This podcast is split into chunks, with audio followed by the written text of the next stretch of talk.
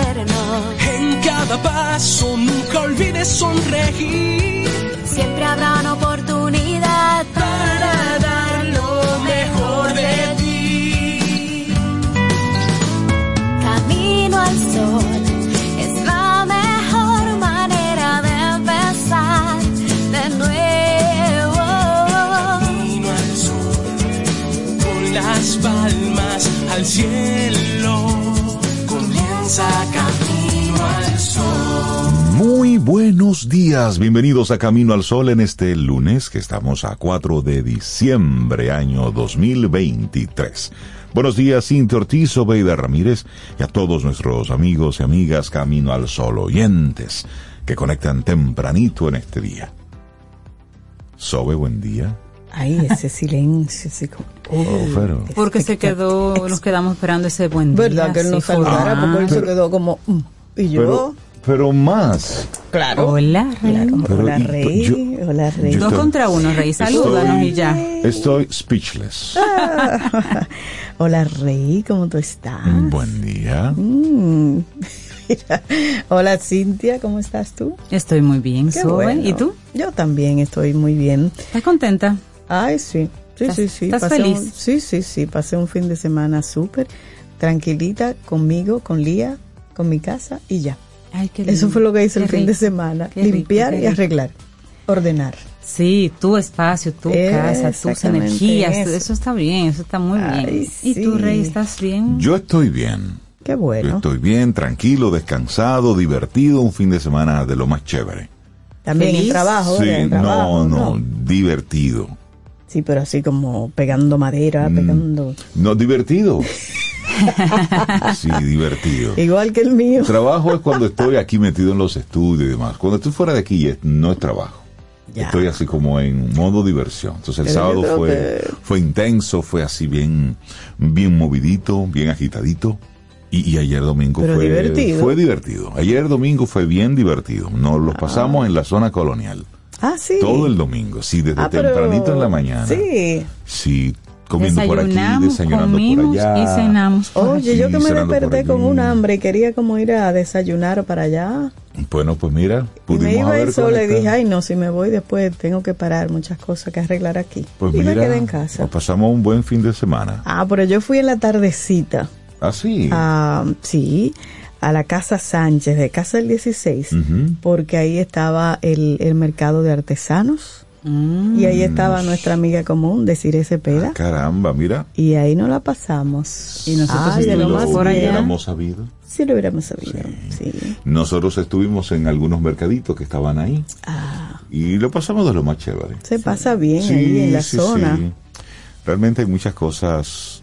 La zona tiene mucho potencial. Tiene un Es encanto, decir, sí. A veces cuando veo esa gran cantidad de edificios que están ahí cerrados, abandonados, digo, caramba. Y que son hermosos. Y que son hermosos. ¿Por qué está eso cerrado? ¿Y por qué está eso abandonado? Sí, a mí me Cosas que hace poco tiempo eran restaurantes, que hace Sí. poco tiempo eran tiendas, y lo veo cerrado. Digo, pero ven acá, ¿y, ¿y por qué? Sí, pero yo creo que va a cambiar en un momento que sí. eso, porque se están haciendo planes, hay inversiones que se van a hacer ahí grandes, hay una intervención, creo que importante que se va a hacer ahí en la zona, porque es bellísima. Eso sí, tú entrar para allá en algunos momentos del día o Sí. días, el tema de los parqueos. también es un... Sí, eso es un tema. Los... El de la José Reyes lo van a, a rehacer porque tenía unos problemas estructurales y no sé, hay que ampliar eso de parqueos ahí en la zona. Sí, o el- convertirlas totalmente en peatonales. El tema de la, el tema de la basura, por supuesto, sigue siendo todavía un tema importante en la zona colonial y sobre todo el que podamos entender que ese, que ese lugar, chévere para los turistas, pero también chévere para nosotros, para los dominicanos, para ir, Sí. para disfrutarlo. Claro. Eh, si vemos Los que hay muchas remodelaciones, el Alcázar le están Sí. remodelando, hay varias cosas que están, ojalá que esas son, sean remodelaciones que vayan con cierto nivel de celeridad. Porque hay un préstamo del BID que estaba detenido y ya como que le Liberaron los fondos. liberan- no sé si ya lo liberaron completo, pero eh, es parte ya de que ese dinero va a estar ahí disponible para seguir haciendo mejoras ahí en la zona y tomar en cuenta también, Rey, que ahí viven personas. Por supuesto. Entonces a veces uno va de bonche, que los bares, que la bulla. Si usted viviera ahí, usted Bueno, no tuviera yo lo que Por pensé. supuesto. Créeme Sí, que lo pensé hay, porque hay que ir pensando también que hay personas que viven ahí. Sí, Sí. por eso el tema de que las remodelaciones sean con cierto nivel de celeridad.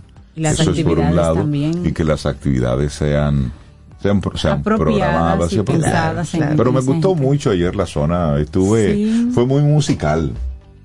Muy Ah, musical. sí. Alguien me estaba diciendo gustó. que había música por todos por lados. ayer todos la lados. zona. Ayer había música, grupos en los parques. es decir, en los parques había música eh, por todos lados. Y fue Qué como bueno. una, un lindo domingo. Hac- Hacía tiempo que no disfrutaba la zona colonial de esa forma. Ah, pues Y hay que hacerlo más a y terminamos anoche en Bonje, por allá. En Bonje. Ahí fue que, termi- Eso se ahí da fue que bueno. terminamos. Eso se como, da bueno Como a las nueve de la noche. Sí, se bailó, eso- se bailó. Se Se da bailó. bueno eso. Sí, se ve, estuvo chévere. Estuvo así chévere. que así arrancamos nuestro programa Camino al Sol. Hoy que es el Día Internacional de los Bancos. Y se Mm. Hay varios celebra días internacionales, sí. cada 4 de diciembre, una fecha que fue creada en el 2019 gracias a un decreto oficial establecido por la ONU, que es así como el lugar que, está, el que lo establece todo, pero no resuelve lo que tiene que resolver, ni se mete en lo que se tiene que meter. Está como una figura decorativa la ONU desde hace mucho tiempo. Bueno, pero ¿por qué se celebra este Día Mundial de los Bancos? Sí, es verdad, Sobe. Cuando la ONU tiene que meterse en los, en, No, los asuntos internacionales importantes. Larga y larga. Sí, no, no está en lo que tiene que estar. Pero bueno, si sirve para declarar días, bueno, pues vamos a usarlo ahí. Para reconocer la importante, el importante aporte de la banca internacional con el fin de financiar el desarrollo sostenible y de esta forma mejorar la calidad de vida de la población mundial. Sí, los bancos hay que, hay, hay que celebrarles su día. Sí. Porque son los bancos los que permiten que el sistema como lo conocemos, este sistema económico, pues funcione. Así es. ¿Qué sería de su vida sin ese prestamito? Eh, ¿qué, se- sí, ¿Qué sería de su, de su dinámica, de su día a día, sin, sin la bancarización? De, esa, de ese, usted utilizar el dinero que una persona tiene ocioso, lo pueda usar usted a cambio de un precio para usted ir avanzando con otras cosas. Eso es gracias a los bancos. Claro. Que usted tenga una tarjetica de crédito, que usted la use de forma responsable. eh, para ir moviendo la vida. Eso es el los tema, que la bancos. gente acusa que los bancos son... No, no, no, no, no. ¿Cómo usted usa son su tarjeta? Instrumentos, son instrumentos Claro. que están ahí, son herramientas. El asunto está en que es un tema de usuario. Sí. Así es que hoy es para celebrar a los bancos y celebramos a los bancos nacionales, Sí. a todos los bancos de la República Dominicana que hacen su mejor esfuerzo por brindar un buen servicio, Sí. por estar a la vanguardia, Es por estar aportando a la sociedad también en, en, en cultura, por crear por crear servicios cosas, diferentes que le facilitan la vida a uno. Así Sí, que eso me gusta. nos sumamos a esas felicitaciones en este Día de los Bancos. Así es. Mira, y, y hay otro día importante, Cintia, de, de ese animal que es el más rápido del mundo, porque yo tengo otro día que es el que quiero Yo sé que tú estás Ah, esperando pero uno yo, para yo, Yo feliz con aquí. este, el Día del Guepardo. Exacto. Para no dejarlo así, es el Día Internacional del Guepardo, el animal terrestre más rápido del mundo. Ahora está librando una carrera contra su propia extinción, Sí, lamentablemente. qué pena. Quedan menos de 7.000 guepardos en la naturaleza y eso lo convierte en el felino más amenazado de África. Siete mil. Siete mil Eso es poco. apenas. El Día del Guepardo fue proclamado por la Cheetah Conservation Fund, más concretamente por su fundadora, la doctora Lori Marker. Designó esta celebración en homenaje a Kanyam, un guepardo que ella misma crió desde que era cachorro en el Wildlife Safari of Winston, en Oregon. Y este guepardo sirvió como experimento para saber si a los guepardos criados en cautividad se les podía reintroducir en la naturaleza conservando su instinto cazador. Y el resultado fue positivo. Ah, qué bien. Era como un gatico con ella, pero cuando llegó a la naturaleza no fue un gatito, Fue él, no. salió su ser. Claro, es puro instinto. es natural. Y así es, y entonces el, el resultado fue positivo, como decía, pero la doctora fue testigo de cómo los granjeros africanos terminaban con los guepardos porque los veían como una amenaza. Mm, Ella se trasladó a Namibia para trabajar con esta situación y en 1990 fundó esta, esta, esta ONG y declaró el día 4 de diciembre como Día Internacional del Guepardo, guepardo. porque coincide con el cumpleaños de Kayam, Ah, sí. el guepardo que ella crió. Bueno, Algunas y- curiosidades te Ajá. digo, sí, rápidamente. Sí, sí.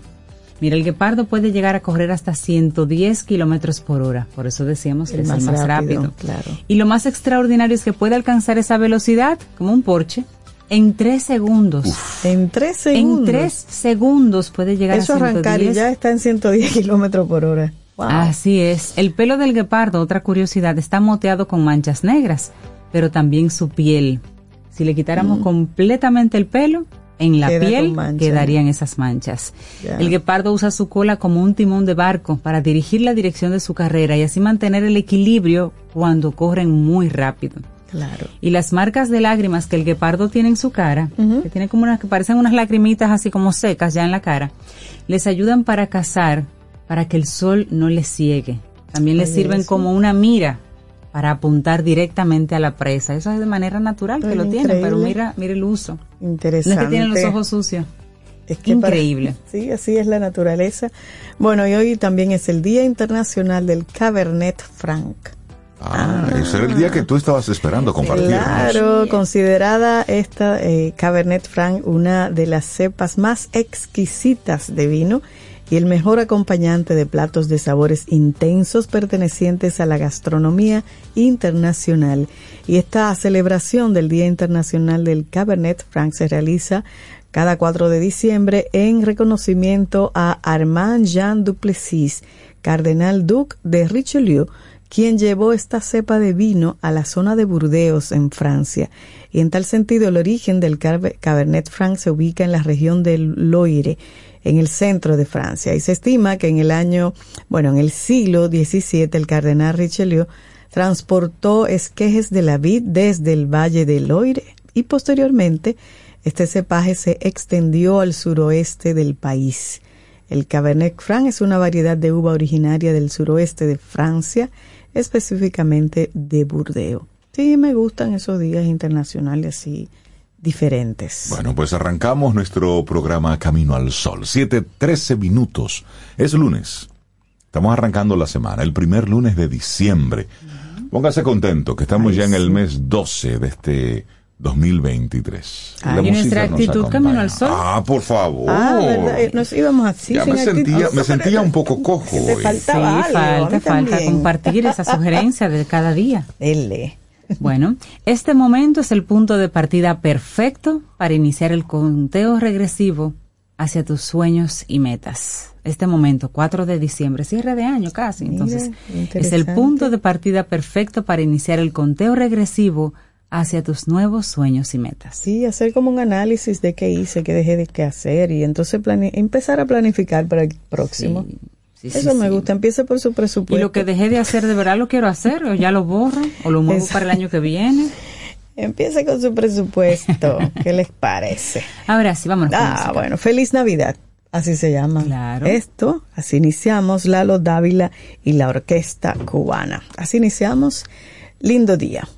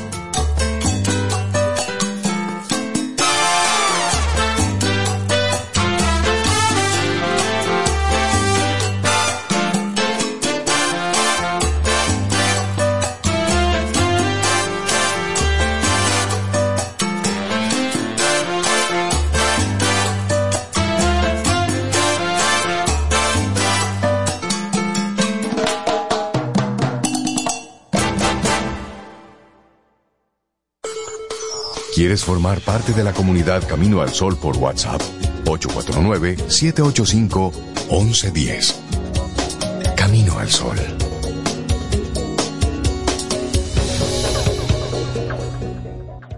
Si de algo saben las abejas, es de flores. Hay de todo tipo y para todos los momentos. Lo importante no es solo su color, tamaño o forma, sino lo que hace sentir cada una. Y para esos sentimientos trabajan. Igual que el Banco Central, que trabaja para hacer florecer la economía y que sientas estabilidad. Para ese sentimiento de crecimiento y desarrollo. Para que la primavera llegue a todos los sectores y los planes de muchos den grandes frutos. Banco Central de la República Dominicana. Trabajando por una estabilidad que se siente. Ahora la gran diferencia está súper cerca de ti. Supermercados Nacional Sarasota.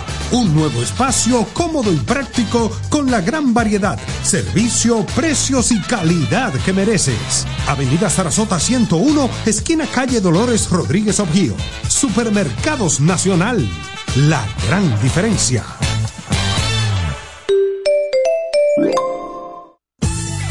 Ten un buen día, un buen despertar. Hola. Esto es Camino al Sol. Camino al Sol.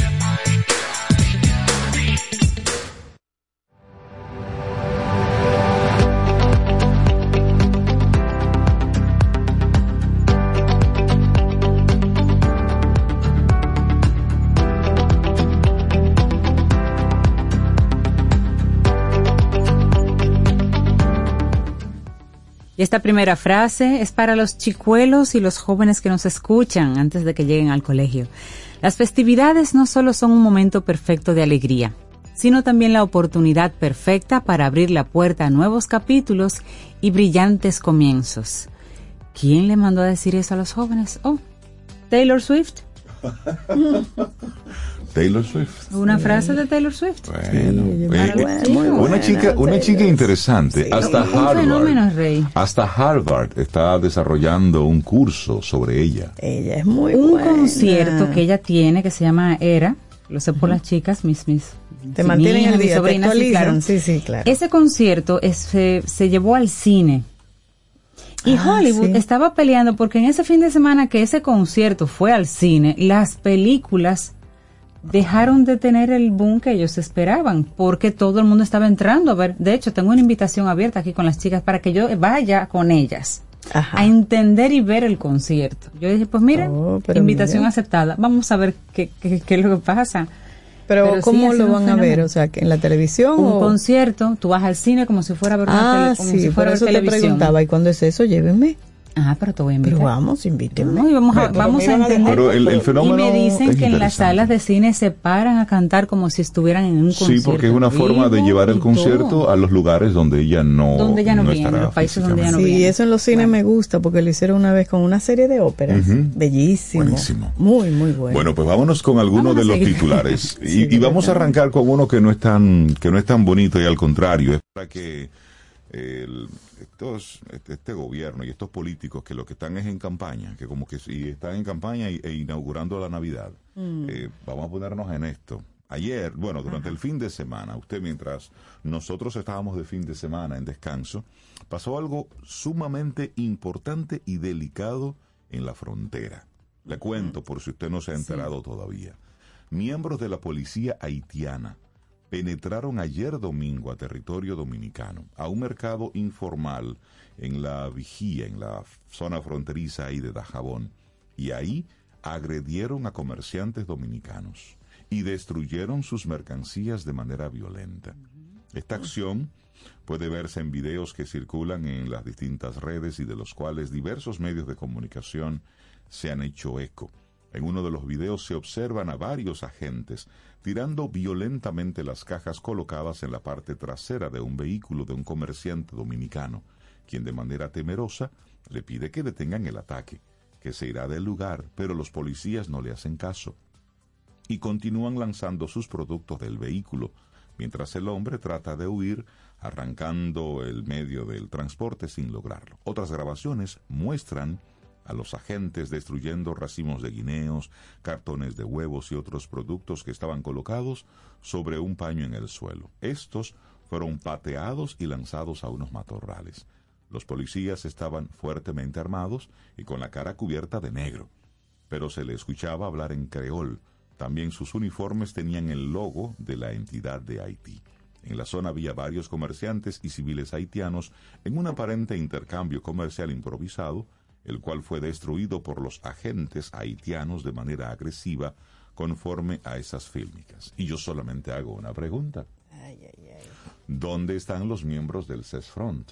¿Dónde están los militares del lado nuestro? tan fácil y ¿Cómo entraron así y luego se retiraron? Es decir, muchas fotografías y muchas imágenes de los vehículos, de los drones, de lo que se está apostando en la frontera, pero ¿dónde están esas personas en momentos como estos? Y eso es provocación total. Imagínate que hubiera sido al inverso. Exacto. Nosotros hubiéramos entrado para Exacto, allá. Ya que tuviera hubiera la ocurrido. ONU, ya tú sabes, el mundo entero. Que, Entonces, qué eh, cosa tan grande. Vamos a soltar la campaña, vamos a, vamos a ponernos en esto. Así es es. muy- señores, esto es muy delicado. Es muy, Muy, delicado. muy, Delicado. muy. Eso es seguridad nacional. Pero bueno, un poquito de esperanza que nos da el gobernador del Banco Central. Faltando pocas semanas para que concluya el 2023, el gobernador del Banco Central de la República Dominicana, Héctor Valdés Albizu, proyectó una cifra basada en resultados concretos sobre cuánto crecerá o creció la economía local en este año, en torno al 2.5%. Para el 2024 el porcentaje que dio es más halagüeño, 5 puntos por ciento en torno a su potencial. En enero del 2023 el sistema de pronósticos del Banco Central indicaba que la economía dominicana crecería en torno al 4.5%. Sin embargo, la proyección se ha ido reduciendo en un contexto de incertidumbre internacional matizado por condiciones financieras más restri- restrictivas que han moderado recientemente. Valdés Albizu ponderó las proyecciones sobre la economía dominicana cuando participaba en una serie de reuniones en Guatemala. También indicó que los resultados positivos en materia inflacionaria han creado un espacio para iniciar un proceso de normalización monetaria a través de la disminución de la tasa de política monetaria junto con otros estímulos financieros que han comenzado a reflejarse en una reactivación de la economía. Una esperancita y una luz. Sí, sí, sí, qué bueno. Bueno, pero aquí hay un tranque. En las elecciones del Colegio de Abogados, Ajá. todos dicen que ganaron. Todos ganaron. Pero eso está en nuestro ADN, será, porque en todos lados siempre ganó todo el mundo, todos ganaron. Los resultados de las elecciones del Colegio de Abogados de la República Dominicana se encuentran literalmente en el aire luego de que los dos principales candidatos se declararan ganadores de los comicios celebrados el sábado. Por un lado, el candidato respaldado por el oficialismo, Johan López, fue felicitado por diferentes funcionarios del gobierno, incluyendo el presidente del PRM. Aquí todo tiene política, porque ¿por qué Todo. tienen que ser políticos este, este- Exacto. Eddie Olivares, vicepresidente del PRM, también anunció a López como ganador. Por el otro lado, Trajano Vidal Potentini se proclamó ganador y recibió felicitaciones de los candidatos de la Fuerza del Pueblo y del PLD, Leonel Fernández y Abel Martínez respectivamente. Sin embargo, la única información oficial fue la emitida por la Comisión Electoral, y esta señala que de un total de 105 mesas se habían computado 59 que equivalen al 56.2%, restando por computar 46 mesas, o sea, el 44% todavía. Y Delfonso Brito, presidente de la comisión, señaló que Vidal Potentini, plancha 1, y sus aliados llevaban la delantera con 7.183 votos, de los 14.286 válidos hasta ese momento. Y luego seguido de, Dilon- de López Diloné, de la plancha 7, y aliados, que contaban en ese momento con 6.391 votos. Todavía no había terminado el conteo, pero ellos estaban felicitando y declarándose ganadores. Qué cosa. En un documento firmado por David Solano, delegado político de la corriente Dignidad Jurídica que encabeza Vidal Potentini, la citada alianza se depositó el 27 de noviembre, solo cinco días antes de un proceso, que fue un, digamos, un, un acuerdo, una alianza con Diego José García para garantizar su victoria. Bueno, Pero qué Ese es- feliz. Todo- ese es- la, ese la es un política lo permea todo en este país. Así es. Vamos a cambiar de tema, nos vamos al plano de salud pública. Un incremento importante de pacientes, tanto pediátricos como adultos, están observando los médicos pediatras y neumólogos en sus servicios de consultas y de internamientos, fruto de la circulación en el país de diferentes tipos de virus respiratorios, teniendo algunos un comportamiento distinto a lo que se veía anteriormente. Así lo explica la neumóloga Evangelina Soler, expresidenta de la Sociedad Dominicana de Neumología y Cirugía del Tórax, al asegurar que actualmente se están viendo virus que no eran muy frecuentes en el país, como es el caso del metapneumovirus, que puede afectar con mayor agresividad a adultos mayores. Dijo que además de este metapneumovirus, otros respiratorios que están teniendo preponderancia en el país son el sincitial, la influenza, rinovirus y el COVID-19, que aunque este último con menor incidencia, continúa afectando y demandando internamiento en algunos pacientes. El especialista aconseja mantener las reglas de higiene, el lavado de las manos, el uso de las mascarillas en caso de tener síntomas, usar mascarilla cuando se acuda a un centro de salud, eso es importante. Cuando se suba en un ascensor, cuando viaje en un avión, lugares donde aumenta el riesgo de contagio, así como tomar vitamina D para fortalecer su sistema inmunológico. La neumóloga destacó que a los médicos les llama la atención los cambios de comportamiento que están presentando algunos de los virus, como es el caso del sincitial respiratorio, que era muy frecuente en la población lactante y ahora está impactando a los niños en etapa escolar y a la población adulta vulnerable. Dice que desde hace dos meses las consultas y los requerimientos de internamiento se han incrementado considerablemente a causa de procesos virales comparado con años anteriores, especialmente antes de la pandemia. Es decir, hay que observar qué está ocurriendo. Así es. Bueno, vamos a hablar un poquito del Intran porque sigue ese, ese tema. El contrato suscrito entre el Instituto Nacional de Tránsito y Transporte Terrestre Intran y la empresa Transcor Latam SRL para la instalación de la red semafórica del Gran Santo Domingo contempla pagos adicionales no especificados a los 1.317 millones de pesos por servicios de transporte, traslados y reparaciones de equipos en intersecciones en otros puntos del país. Otros pagos adicionales cuyos montos no se consignan son por los licenciamientos y software preinstalados en las cámaras adquiridas para la detección de infracciones de tránsito y anomalías en el tránsito.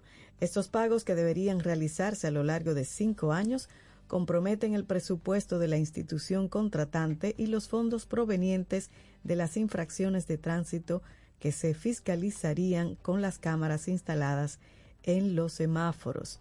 Bueno, y mañana martes el TSA a las 2 de la tarde será conocido en el Tribunal Superior Administrativo TSA la primera audiencia sobre la solicitud de medida cautelar anticipada administrativa contra la decisión de la Dirección General de Contrataciones Públicas que anuló el procedimiento y el contrato firmado por Instituto Nacional de Transporte y, y Tránsito y Transporte Terrestre Intran con Transcor Latam SR. La empresa, la empresa llevó a los tribunales al órgano rector de las compras y contrataciones que decidió, previa investigación, anular por una serie de ilegalidades el procedimiento para la instalación de la red semafórica del Gran Santo Domingo. Qué bien. Bueno, 10 jóvenes dominicanas conocerán la sede de la NASA en Estados Unidos por una semana. Eso es una buena noticia. Se disponen a comenzar el último trayecto del programa Ella es astronauta hoy lunes.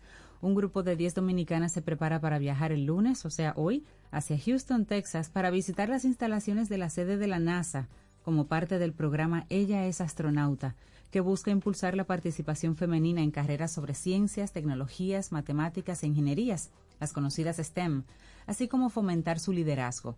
Con edades comprendidas entre los 12 y 17 años y representando a diferentes puntos del país, las jóvenes estarían completando el programa que inició hace meses y que incluyó clases virtuales con instructores de la Agencia Espacial. De acuerdo a lo expuesto por las tripulantes durante la rueda de prensa que sirvió como despedida y se hizo el viernes pasado, las clases incluyeron temas sobre desarrollo personal, herramientas para hacer frente al bullying, educación sexual y cómo evitar el embarazo, entre otros. Además, conocimientos prácticos de la línea de la NASA, como creación de cohetes, por ejemplo. Ella es astronauta, es el primer programa en español que desarrolla la NASA y esta es la segunda vez consecutiva que República Dominicana participa a través de la filial She Is. Es una fundación colombiana que desde 2016 pues está trabajando en empoderar a niñas y jóvenes vulnerables a través de la ciencia y de la tecnología.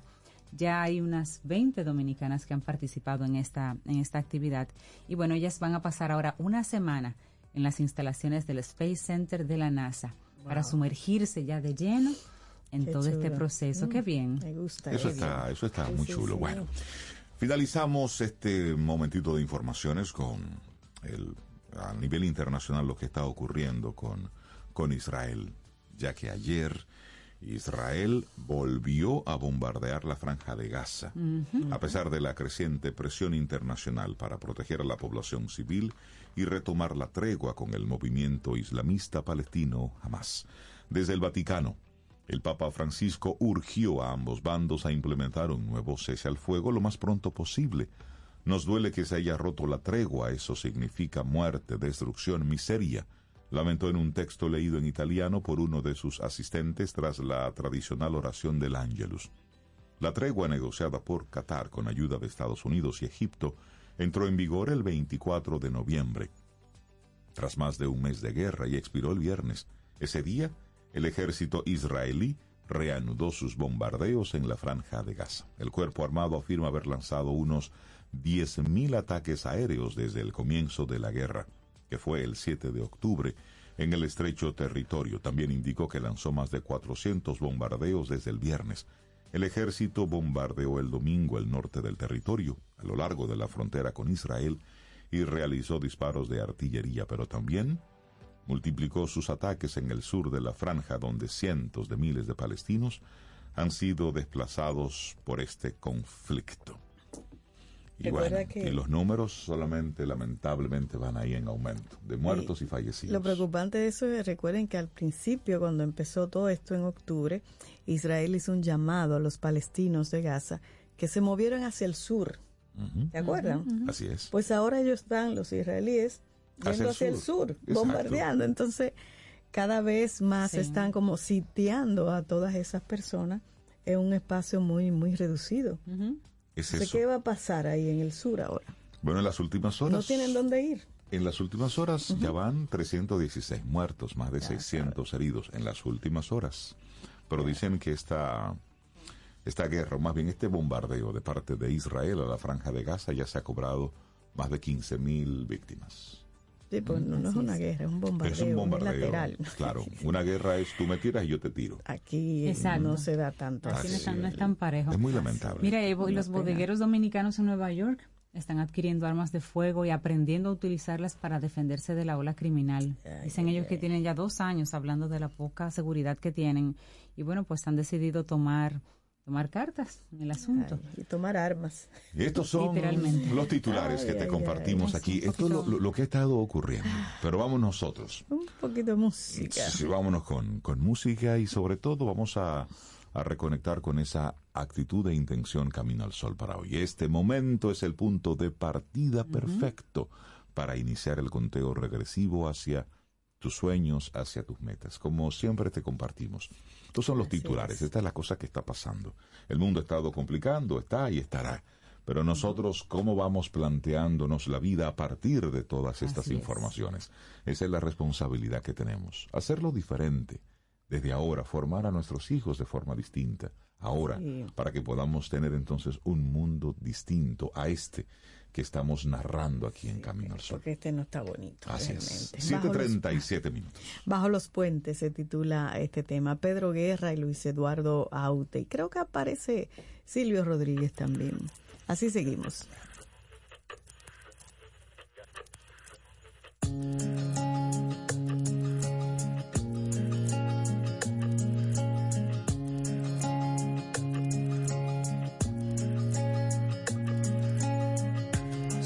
De vivir por accidente. Se trata de exiliarse en las batuecas. Se trata de nacerse de repente. Se trata de vendarse las muñecas. Se trata de llorar en los desfiles. Se trata de agitar el esqueleto. Se trata de mearse en los fusiles. Se trata de ciscarse en lo concreto.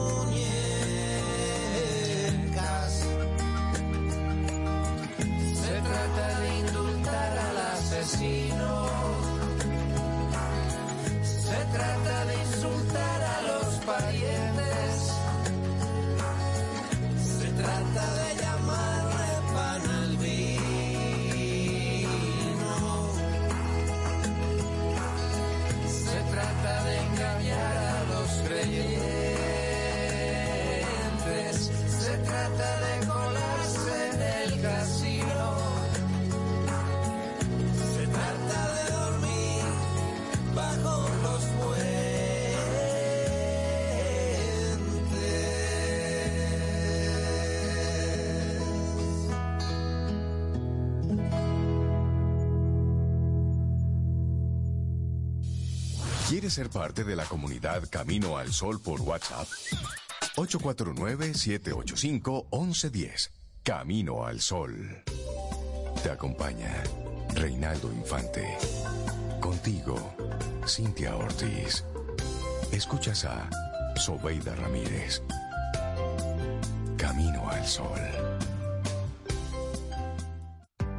Tomémonos un café. Disfrutemos nuestra mañana con Rey, Cintia, Sobeida, en Camino al Sol. En HH Solutions somos especialistas en soluciones de tecnología de la información con más de 20 años de experiencia en el mercado. Apoyamos la transformación digital, asegurando productos innovadores y sirviendo con responsabilidad. Colaboramos con aliados viables, por eso tenemos más de 18 años de relación de negocios con Dell Technologies. Trabajamos en equipo, así proporcionamos un ambiente familiar que se refleja en el servicio. Por eso, HIH es líder en protección de datos con más de 300 implementaciones locales e internacionales. Estamos certificados en soluciones de Data Center de Dell Technologies. Ofrecemos servicios y consultoría en ciberseguridad y protección moderna de datos. Te ayudamos a innovar para ser eficiente y eficaz. HIH Solutions, el aliado para tus innovaciones en la nube y Data Center. Ten un buen día, un buen despertar. Hola. Esto es Camino al Sol. Camino al Sol. A lo largo de estos 57 años, en Patria Rivas entendemos tus miedos y preocupaciones. Hemos sido testigos de historias, lucha y superación, colaborando con resultados certeros que han traído alivio y tranquilidad. Nuestro deseo de aniversario es verte sano, brindando a tu salud. 57 aniversario, Patria Rivas, tu mejor resultado. Para iniciar tu día, Camino al Sol. Laboratorio Patria Rivas presenta En Camino al Sol, la reflexión del día.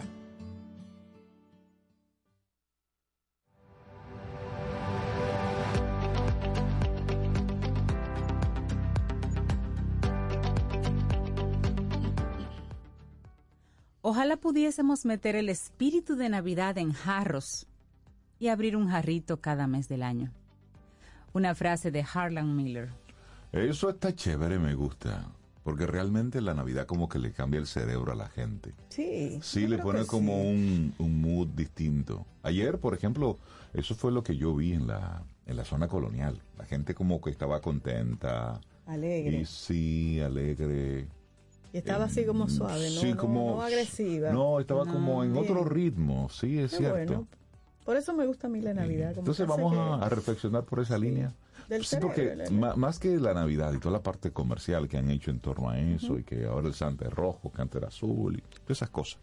Es, es básicamente como el, el ánimo el que le cambia la gente, a el la espíritu. gente. Sí, eso a mí sí. me gusta. Y el clima también. Exactamente, pero como bonito. Entonces nos da como un, una tregua, Ajá. una tregua emocional, porque la Navidad cambia el cerebro de la gente, de las personas, ya que las modificaciones en el entorno estimulan o inhiben la producción de diferentes neurotransmisores. Sí, ahí vamos los caminos al sol.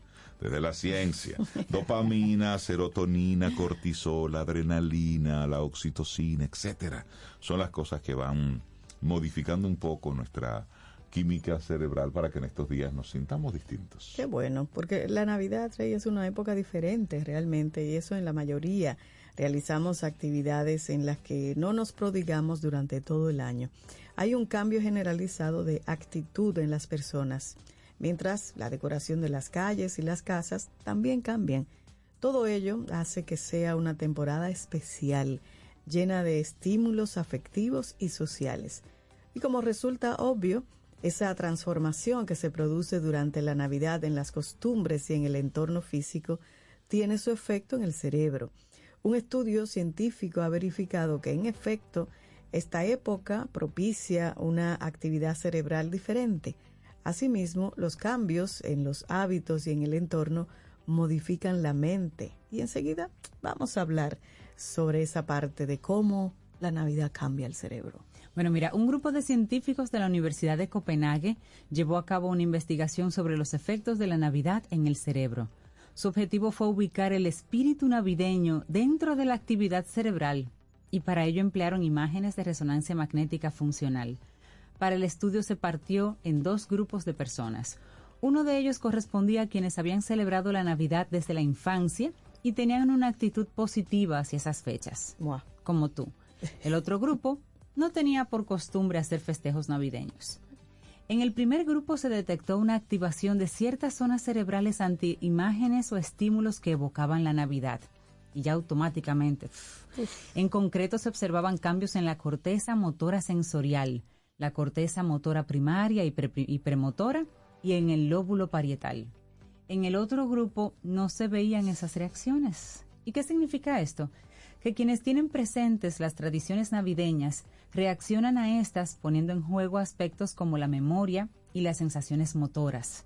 Al parecer, esta época activa evocaciones y recuerdos profundos, positivos preferiblemente, y esa es la razón por qué el cerebro parece presentar un patrón de activación diferente en estas fechas que en otros momentos del año. Pero hablemos de las experiencias navideñas, Rey. Bueno, es que las variaciones en el entorno provocan modificaciones en el estado de ánimo y por supuesto, esto tiene un referente en el cerebro. Durante la Navidad cambian las costumbres, los eventos, la actitud de las personas e incluso la apariencia de las casas y de las calles. Así que, en mayor o menor medida, hay una especie de transformación en la mente. No se puede hacer una generalización sobre la forma en que la Navidad cambia el cerebro.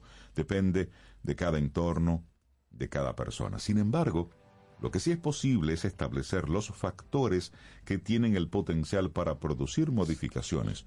Y estos son los siguientes. Vamos a iniciar con las compras y los compromisos. Es habitual que durante la Navidad se tengan más compromisos sociales que de costumbre. Eso es verdad, señor. Hay que bloquear la agenda de la gente. Hay más reuniones, hay despedidas, fiestas y toda suerte de eventos.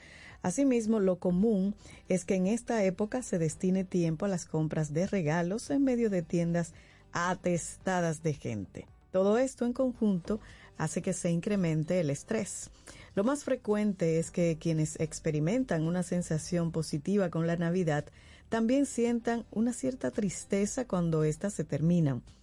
Puede haber una sensación de agotamiento o de vacío acompañada por la obligación de regresar a la rutina. Pero hablemos de los regalos. La Navidad y los regalos son como el pan y la mantequilla. Eso va junto. Tanto dar como recibir obsequios produce satisfacción emocional. La generosidad se asocia con la liberación de dopamina y endorfinas, y esto incrementa la sensación de bienestar.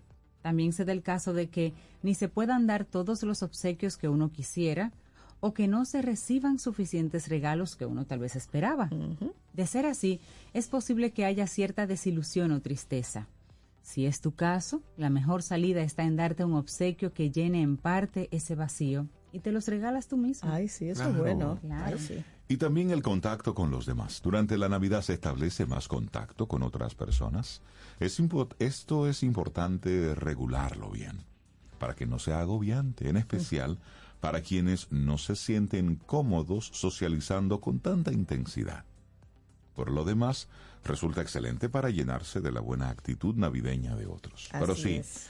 la gente hay que dosificársela. Y usted mismo debe dosificarse. Claro, porque no a todo hay que decirle que sí. Exacto. Es verdad, regularice su socialización. bueno, y otra importante a tomar en cuenta son los excesos. Uf, en esta época sin duda alguna se presta para exceso. En particular en el gastar, en el comer y en el beber. Pasar el límite suele tener consecuencias que al final solo se notan en enero. Mejor controlarse un poco y disfrutar de estas festividades con moderación. Así es. Bueno, y la Navidad es una época maravillosa y casi nadie es indiferente a ella. Ubicarse mental y emocionalmente en esta etapa hace que se pueda vivir de una manera adecuada, nutriendo los cambios positivos que traen los festejos navideños y regulando todo para que después no hayan efectos indeseables. Ok, ok. Pero la Navidad cambia el cerebro, según la ciencia. Y esto es un escrito de Edith Sánchez que compartimos aquí hoy en Camino al Sol. Óyeme, tú sabes que esto de la, de la Navidad y del cambio que va produciendo, ayer estaba, estaba yo haciendo una reflexión al respecto, porque recordaba cuando en el malecón se ponía el arbolito, allá en el obelisco, ¿recuerdas? En el obelisco, claro, yo recuerdo Y eso. entonces, Y, un, y en No. vehículo le dábamos la vuelta. Le dábamos Sí, la vuelta y- y, teníamos como esa sensación de la Navidad dominicana. De hecho, habían algunos... Y como en comunidad, porque eso te llevaba como a sentir el que... malecón era como Sí. algo chévere. Ahora hay una marca de una gaseosa que se adueñó de la Navidad ante el vacío de, de ese espacio. Entonces, como que esa marca de refresco de cola se ha adueñado de, de la Navidad de la ciudad Y también. eso, y eso estrategia, Navidad para Por ellos es una, pero supuesto. nosotros como ciudad debemos volver a recuperar Pero- también nuestro Claro. árbol. Sí, debemos recuperar de nuevo ese Esa tradición del- esa del árbol de la ciudad, es sí, cierto. el, el nacimiento, todo lo que ocurría que yo ahora de adulto recuerdo con como con cariño de esa época. Sin embargo, ahora vemos una Navidad internacional, inclusive ayer estaba yo reflexionando al lado, tomándome un café dominicano.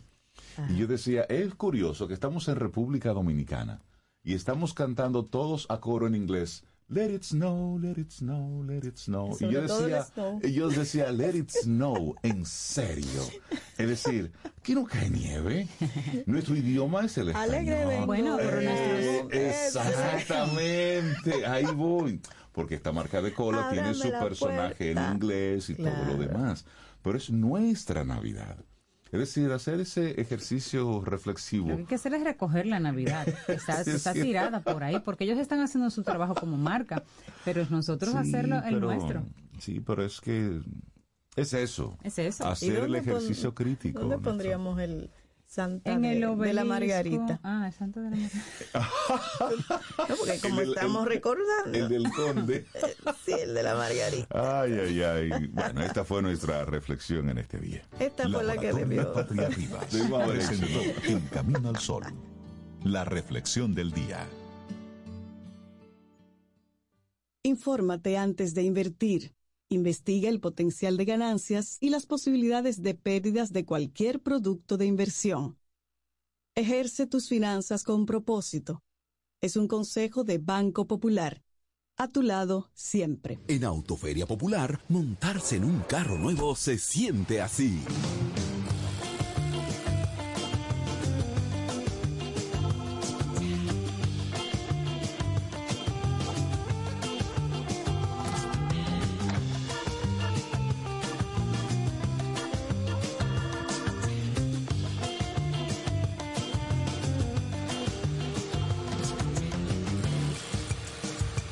Emoción de un carro nuevo no hay que entenderla, hay que vivirla.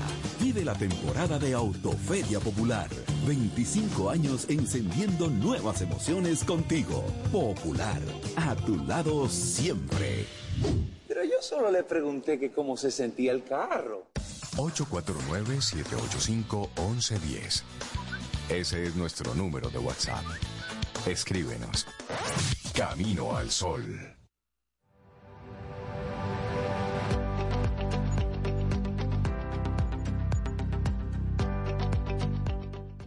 Diciembre, el último capítulo de un libro anual donde escribimos los deseos del próximo año en sus páginas en blanco. Una frase de Peggy Tony Horton. Es que estamos en Navidad hoy. Hoy estamos en Navidad. Y seguimos en este Camino al Sol. Gracias por, por conectar, por estar ahí con nosotros a través de estación y también de caminoalsol.do. Siempre conecta con caminoalsol.do con nuestra web. Bueno, y darle los buenos días, la bienvenida a César Cordero de Dell Carnegie Dominicana. César, buenos días. ¿Cómo estás? Muy buenos días, conectado con ustedes aquí de Camino al Sol oyente desde tempranito. ¿Y por Hola, dónde, por dónde andas, César? Bueno, me, sal- bueno, me salen unos cuantos viajecitos en este mes. Estoy en Aruba actualmente. Oh, Ah, pero eso está Aruba, chévere. muy ¿eh? bien. Yo no conozco Aruba, tráeme algo de allá. Esa no es la tierra de Rihanna. Eh, no, Ariana es Barbado. de Barbados. A mí me, me, me gusta. César está activo. César, ¿te parece si pasamos revista a este 2023? Claro que sí, porque ya estamos en diciembre, señores. Primer lunes de diciembre. Como usted siempre dice, Reinaldo, me toca como iniciar ciclos, ¿verdad?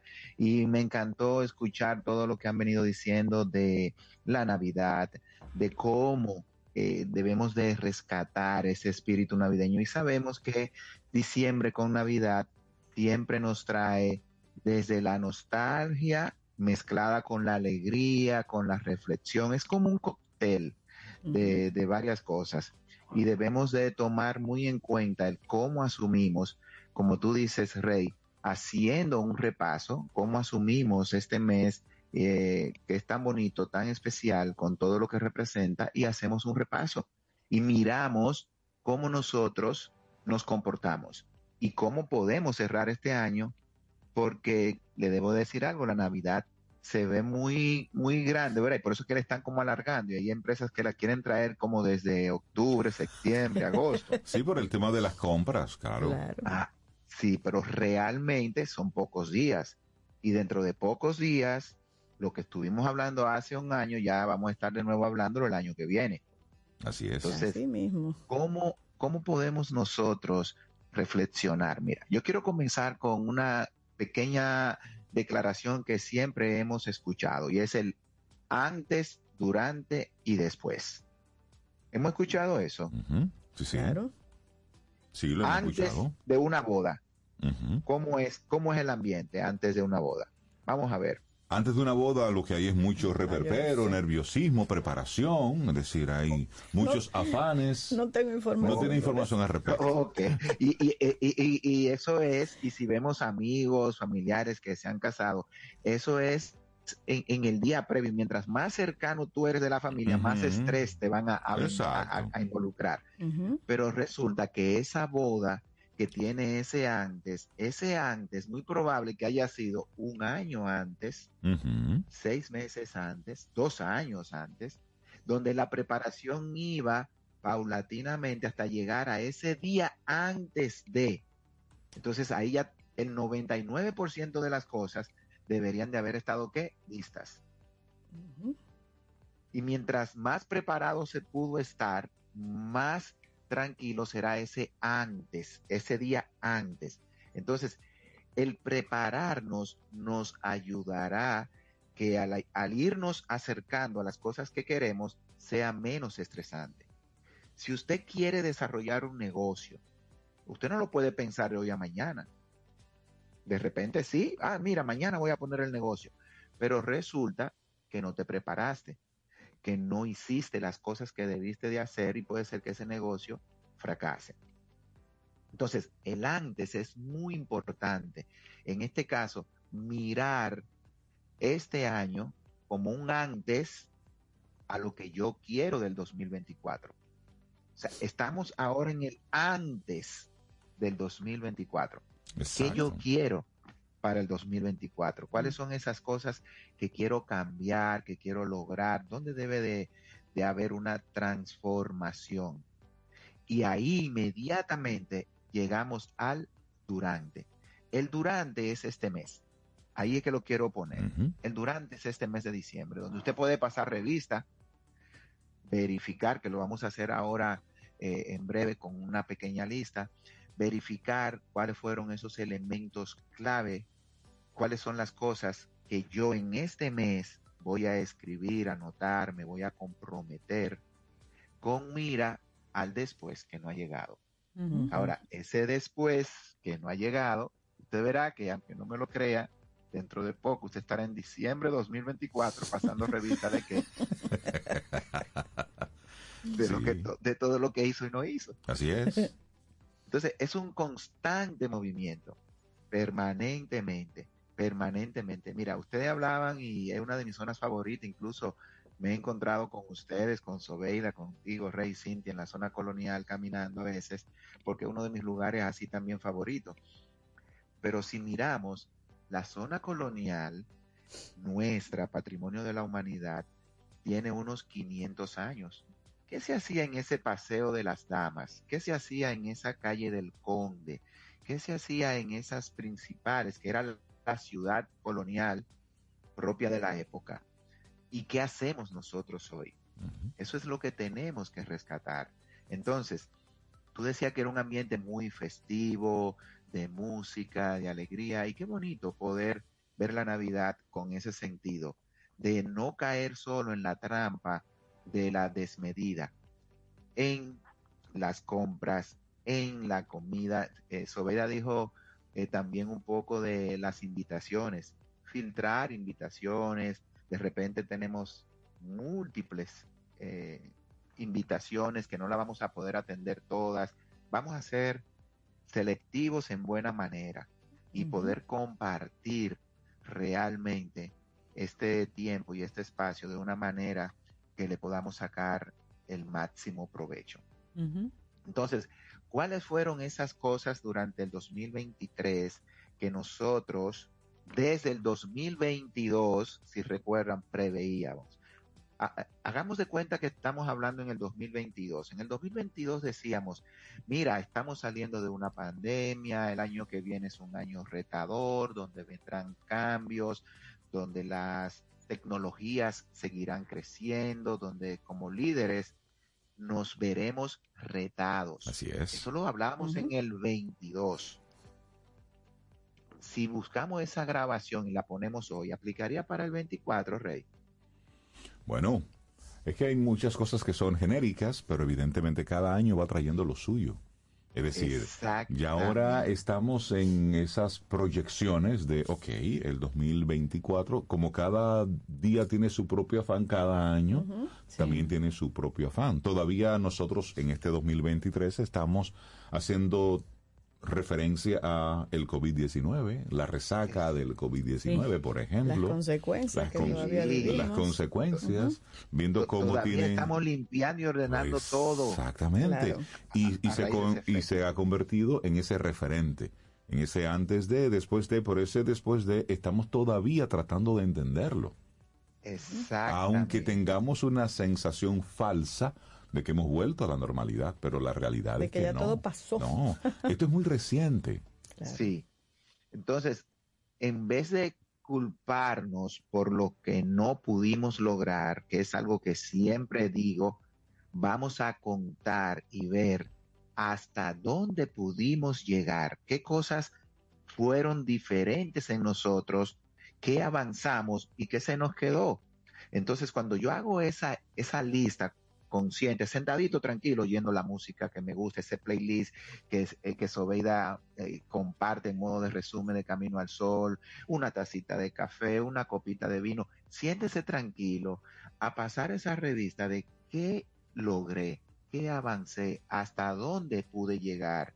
Y entonces, al ver la lista, puedo proyectar y no dejarme tampoco influenciar demasiado, como tú dices, Rey, de todo ese bombardeo de información, porque siempre se augura una combinación de que tendremos un gran año lleno de, lleno de retos. Que, de que el año eh, 2024 promete, sí, pero recuerda que es el año de las elecciones, el año donde tal cosa, tal cosa, tal Sí, cosa. sí. No, no, no. Siéntese y haga usted su propio plan de una manera consciente. Entonces, ¿cuáles son seis puntos que quiero compartir en el día de hoy para proyectarlo en función de lo que vivimos? Podemos tomar ahora en diciembre y sacarle provecho en el 2024. Primero, mantengamos una actitud de liderazgo adaptativo de nosotros vernos como personas que debemos de saber adaptarnos. Eso que tú acabas de decir, Rey, cada día su propio afán, cada año su propia eh, experiencia y naturaleza. No pensar que porque como me fue en este año, será igual el año que viene. Ni bien, No ni bien ni mal. Exacto. Gracias, Cintia. No importa si fue que este año fue súper provechoso para usted, se le dieron unos proyectos, de repente el negocio emprendió, se dio un proyecto buenísimo, wow. Ah, entonces el año que viene, ¿qué debo de hacer? Porque las cosas pueden cambiar. Entonces tengo que ser un líder adaptativo. Los líderes que adoptan este enfoque adaptativo pueden estar y siempre estarán mejor equipados para enfrentar situaciones que se les presentan. Entonces, las organizaciones, yo como papá, como amigo, como parte de un equipo, tengo que estar siempre adaptativo, adaptarme a las situaciones y aprender del pasado, no quedarme amarrado en él. De ahí entonces, sacar todo lo resiliente que yo tuve este año. Si usted llegó hasta aquí, es porque ha superado diferentes situaciones. Entonces, premiese por su capacidad de salir adelante ante las situaciones y problemas, contratiempos que se le dieron en este 2023. Y promuévase usted mismo ese elemento de resiliencia para el 2024. ¿Cómo? Procurando tener una mentalidad abierta a que vienen cambios, a que hay cosas que seguirán exigiendo de nosotros una capacidad de recuperación. Este año fue el boom de las tecnologías y las inteligencias artificiales. Y recuerdan que incluso dimos una conferencia con un invitado internacional que fue Mauricio, de cómo hacer frente a eso. ¿Ustedes creen que el 2024 será diferente? No. Nos seguirá retando y como, como líderes debemos de sacar lo mejor de nosotros. Y además, Y César, no- y- y aprovecho eso que tú mencionas, para nosotros estar claros en que los cambios se están dando de manera acelerada. Es decir, cada año que pasa, los cambios son más rápidos y son más importantes, es decir, tienen un mayor impacto. Antes había una especie de meseta, donde ya tú sabías lo que venía, y era una especie de, bueno, tenemos un nuevo año, y ya era muy cíclico todo lo que estaba ocurriendo. Sin embargo, ahora, en cada industria, en la que nosotros estamos involucrados, vemos cómo hay un impacto en la forma de hacer lo que estamos haciendo. Es decir, la tecnología nos va impactando cada vez más. Por ejemplo, este año, el año pasado, para poner así, solamente para recordar, el año pasado, para esta fecha, no se, no se estaba ni siquiera mencionando el tema de la inteligencia artificial. Es decir, el chat GPT se comenzó a mencionar de este lado del mundo a finales de diciembre del año pasado. Solamente hay que buscar. Y era un tema, muy aéreo. y, fue muy de círculo, muy de Sí, sí, muy exacto. Y fue en enero de este año cuando se comenzó a hablar ya de el uso y del chat GPT que la gente comenzó a, a ver qué era lo que estaba ocurriendo. Sí. Y 10 meses después, 11 meses después, ¿cuál es la realidad del tema inteligencia artificial en todas las industrias? ¿Cómo nos ha impactado? ¿Cuál será el tema del año que viene? Podemos desde aquí, a lo mejor, estar diciendo, bueno, una que otra cosa, inventarnos, pero la verdad que nosotros no sabemos que no va a impactar el año que viene. Y eso solamente por mencionar. Y esperamos que se dé así según el plan, pero no sabemos. Y eso solamente por mencionar. Recordemos que el año de la pandemia, el 2020, en diciembre del año anterior, del 2019, no se había hablado nada. Se había escuchado algo de que en China estaba ocurriendo y no se sabía, pero ¿qué, pasa, ¿qué pasó tres meses después? Entonces, nosotros ponernos ahora a proyectar un año es, es pretencioso. Es estar preparados pero al mismo tiempo tener los dos ojos abiertos. En este mundo no podemos hacer muchos planes a largo plazo. Por, eso, fíjate que nos movemos de una mentalidad y actitud adaptativa, saber que debemos de adaptarnos a lo que venga, poder tener esa resiliencia y saber dónde lo hicimos bien este año para entonces, ahí viene el punto tres, Reinaldo, poder llevar en nosotros un liderazgo transformacional. Totalmente. Ya no es tanto qué tanto va a cambiar, sino es qué tanto yo me voy a transformar, porque en medida en que las tecnologías avanzan, que todo a nuestro alrededor se hace más, por ejemplo, como padres, ¿qué hicimos este año con el ChatGPT y todo este mundo que nuestros hijos se le abrió en las manos? Eh, eh, ¿Los renegamos o nos sentamos con ellos a ver lo positivo de la herramienta, a enseñarle a nuestros hijos un pensamiento analítico, crítico, poder usar la tecnología de una manera inteligente? Eso, eso es una mentalidad de transformación. Entonces nuestras expectativas, percepciones, motivaciones, tienen que estar orientadas a que las cosas seguirán cambiando y como tú dijiste, Rey, de una manera súper acelerada. Por lo tanto, yo tengo que saber en dónde me tengo que transformar. Definitivamente. César, este, en mi mente. este paso de revista del 2023 y proyectando este 2024 nos deja como esa buena sensación. De verdad que te agradecemos que hayas puesto el tema para nosotros ir revisando ya este 2023, ir cerrándolo. Claro. Claro, no, y yo te hago una pregunta. Eh, eh, ¿Hasta dónde vamos a estar nosotros aquí? ¿Me queda otro programa? Te queda, uno más, te queda uno más. Sí, estaremos hasta el 22 de diciembre. Okay, Luego nos vamos de vacaciones. Próxima, en mi próxima intervención vamos a, agotar los otros tres puntos y con eso dejar el plan del 2024. Porque ¿qué queremos? Que usted comience y no lo deje y no lo mezcle entre todas las cosas que van a vivir ahora para el final y el 31 en el día haga una lista ahí rapidísimo repitiendo las mismas metas del año pasado, sino que lo haga con una conciencia e intención diferente. Buenísimo, César, que tengas un excelente día y que te vaya bien por allá. Cuídate mucho. Ah, sí, será. Un abrazo. Pronto, un abrazo. Gracias, César. Bueno, yo creo que esta era la canción que Reinaldo esperaba escuchar, como con el arbolito dominicano. Ahí me mandaron una foto del, del, del, del Santa Claus de la Margarita. Dije, tú venías de la piña a verlo. Claro que sí. claro que sí. Me Ay, esa era que tú querías, más o menos una parecida. Bueno, te fuiste demasiado lejos. esa no es de mi generación, pero parece que sí.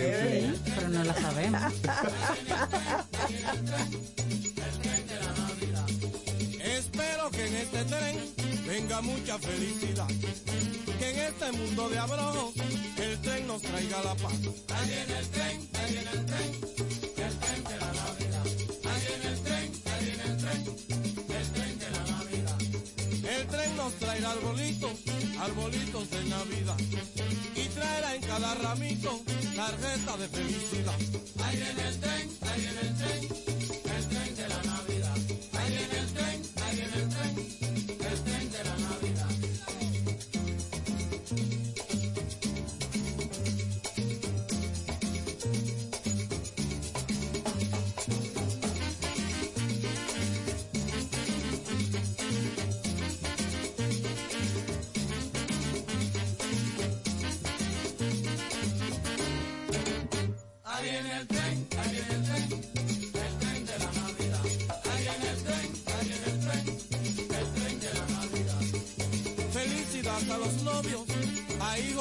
Hijo, madre y esposa. Las tarjetas de las madres son las más cariñosas. Ahí viene el tren, ahí viene el tren, el tren de la Navidad. Ahí viene el tren, ahí viene el tren, el tren de la Navidad. La tarjeta que trae el tren no echa nada al olvido. Tiene escrita una oración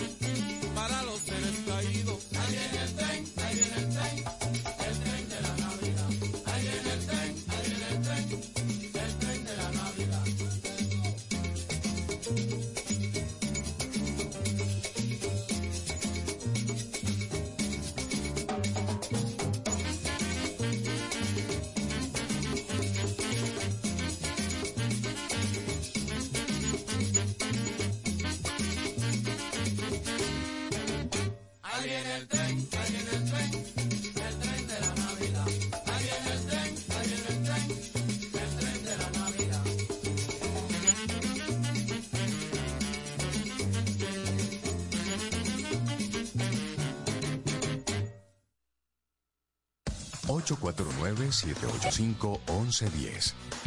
Ese es nuestro número de WhatsApp. Escríbenos. Camino al Sol. A lo largo de estos 57 años, en Patria Rivas entendemos tus miedos y preocupaciones. Hemos sido testigos de historias, lucha y superación, colaborando con resultados certeros que han traído alivio y tranquilidad. Nuestro deseo de aniversario es verte sano, brindando a tu salud. 57 aniversario, Patria Rivas, tu mejor resultado. Ten un buen día, un buen despertar. Hola. Esto es Camino al Sol. Camino al Sol. Amaury Sánchez presenta un concierto sin precedentes. Messier Periné Sinfónico. Sus mejores canciones en una noche para la historia. Única función, 19 de diciembre a las 8.30 de la noche en la sala Carlos Piantini del Teatro Nacional. Acompañados de la Orquesta Filarmónica de Santo Domingo bajo la dirección musical de Amaury Sánchez. Boletas a la venta en Huepa Ticket, CCN Servicios de Supermercados Nacional y Jumbo, Club de Lectores del Listín Diario y Boletería del Teatro Nacional. Messier Periné Sinfónico. El concierto. Invita Camino al Sol. Para iniciar tu día, Camino al Sol.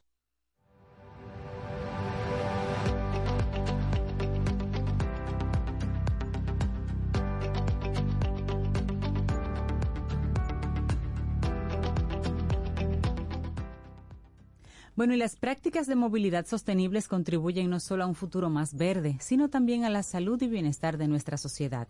Aporta directamente a la reducción de emisiones contaminantes. La transición hacia vehículos eléctricos, utilizar transporte público eficiente y buscar opciones de movilidad compartida mejora la calidad del aire y mitiga los efectos negativos en la salud pública. Mañana, en nuestro segmento Quien Pregunta Aprende con Escuela Sura, vamos a tener una linda conversación con María Fernanda Pimentel y con ella vamos a resumir 10 aprendizajes valiosos de este año. Y eso gracias a nuestros amigos de Escuela Sura y de Seguro Sura. Acompáñanos y vamos a regalarnos entre todos ese conocimiento. Gracias a nuestros buenos amigos de Seguro Sura República Dominicana. Quien pregunta aprende con Escuela Sura. 8.17 minutos, 8.17 minutos en este lunes que estamos a 4 de diciembre. ¿Y les parece si Después de haber leído los titulares, comenzar a pasar balance con César, hablar un poco sobre el tema de cómo la Navidad va transformando el cerebro de la gente.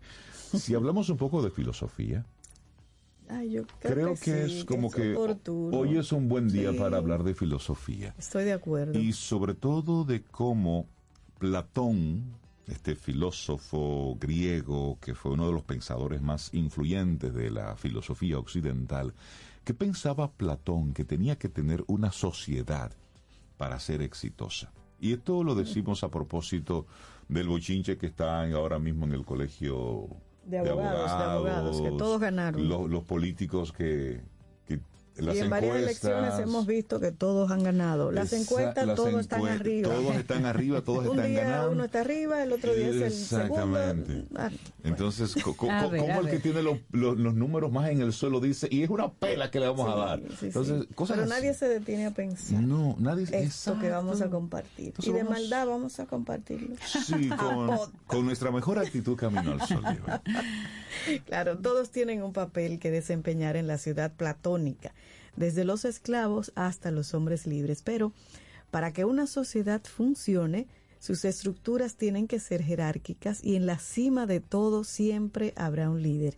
Platón, que nació, vamos a recordar un poco el bachillerato, 428 años, 28 años antes de Cristo y murió 347 antes de Cristo. Filósofo griego, como ya decía Reinaldo, y uno de los pensadores más creativos e influyentes de la filosofía occidental, era conocido por sus escritos políticos y morales y por ser un crítico acérrimo de las instituciones democráticas.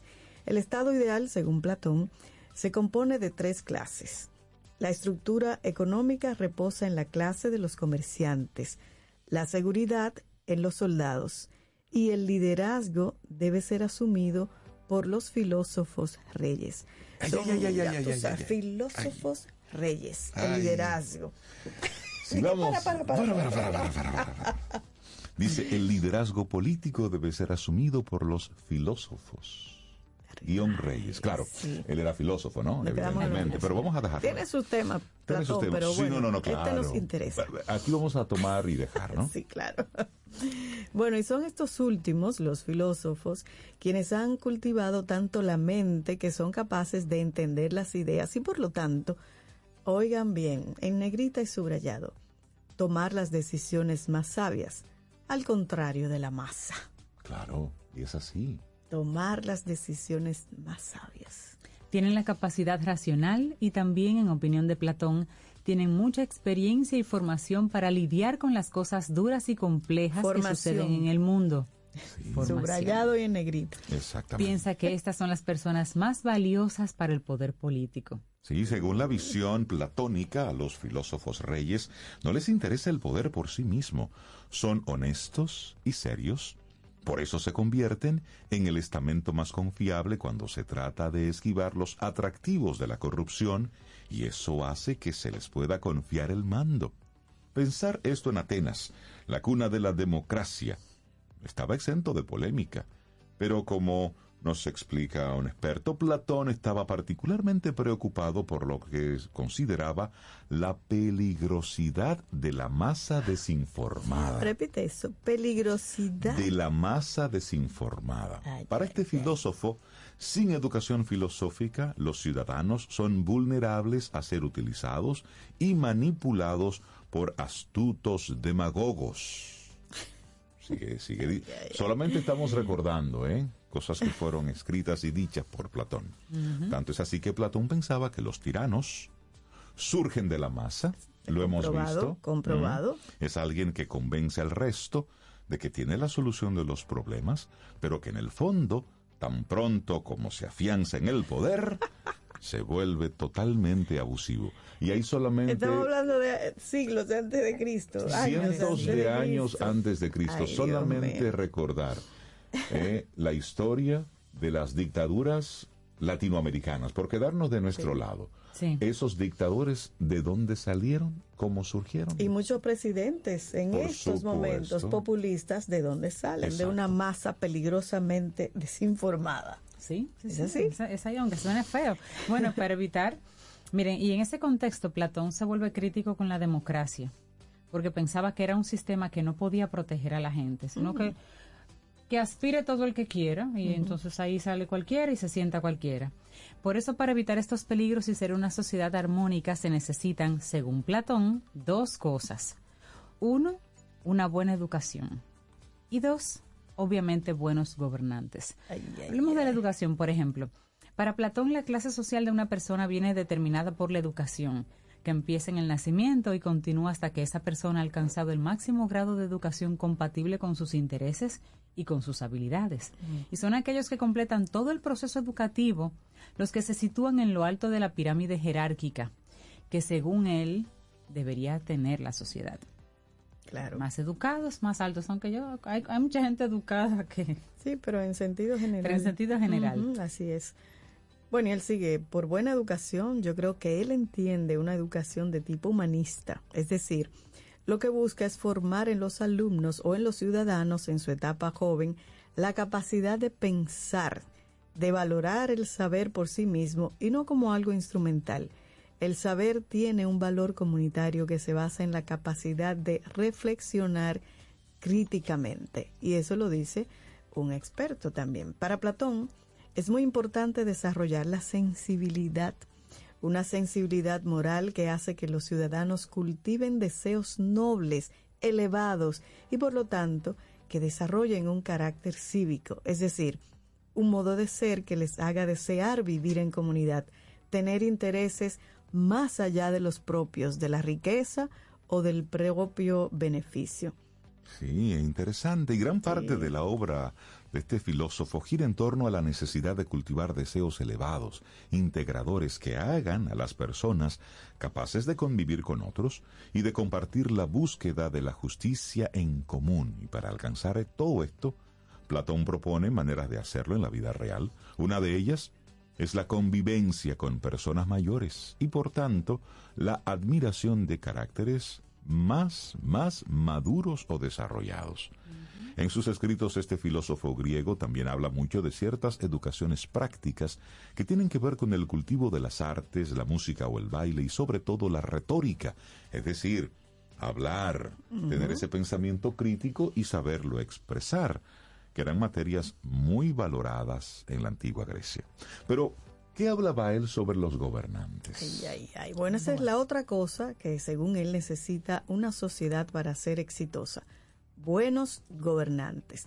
Aborda esta temática en su libro más famoso, el más famoso de Platón, que se llama La República, y también en su obra Georgias, el más moderno de sus diálogos. Una sociedad puede ser exitosa, para ser exitosa tiene que tener buenos gobernantes, capaces de deliberar, de buscar el bien común, de encontrar proyectos integradores, de superar las diferencias que aparecen en la sociedad. Los gobernantes tienen que ser capaces de promover propuestas y un clima político con el que se puedan reconocer el mayor número posible de ciudadanos. Son responsables también de generar las condiciones para que haya un diálogo fructífero entre las diferentes partes que piensan distintas. Platón rescata ideales políticos muy valiosos que tienen que ver con la capacidad del diálogo cooperativo y con la calidad moral de sus gobernantes. Calidad moral de sus gobernantes. ¿Cómo se aplica esto en la actualidad? Esa es una muy buena pregunta. Mira, para un señor, profesor de la Universidad de Navarra, él dice que la educación hoy en día está en crisis, sobre todo a nivel de qué significa o qué sentido tiene educar. Le damos una visión instrumental. Parece que educarnos significa prepararnos para las necesidades del mercado. Y creo que Platón reaccionaría a eso con un no rotundo. La educación nos tiene que preparar para las verdaderas necesidades humanas y cívicas, es decir, para vivir en comunidad. Para él, Platón apoyaría esa idea de que la educación no puede tener un valor instrumental. La educación debe perseguir un fin más amplio, más integrador, que es la necesidad humana de desarrollar la propia sensibilidad, la propia racionalidad y la capacidad de convivir con otros. ¿Y qué pasa con ese espacio de diálogo que debe crear un buen gobernante? Qué buena pregunta. Bueno, un experto dice, bueno, creo que muchas veces se habla de que uno persigue la justicia, el bien común, pero a la hora de defender esas ideas que uno interpreta como justas y como buenas para el bien común, las defiende atacando al oponente, caricaturizándolo, no escuchando cuáles son sus intereses legítimos, no dándole voz. En este mundo polarizado, donde todo el mundo tiene una opinión, Platón también tendría algo que decir. Nos esforzamos todos por construir un mundo justo, pero justo muchas veces significa justo según mis ideas concretas, según mi grupo de opinión. Justo para mí. justo para mí. Mm. Entonces, qué, qué interesante que podamos traer a. Platón a esta conversación a propósito de todo lo que estamos viendo de un lado y de otro. Son las 8.28 minutos, es lunes, estamos a 4 de diciembre. Sí, bueno, y vamos a seguir, esto, esto me encanta, Ana Belén y Víctor Manuel, esta canción bellísima que se llama Isla de Palma. Así seguimos.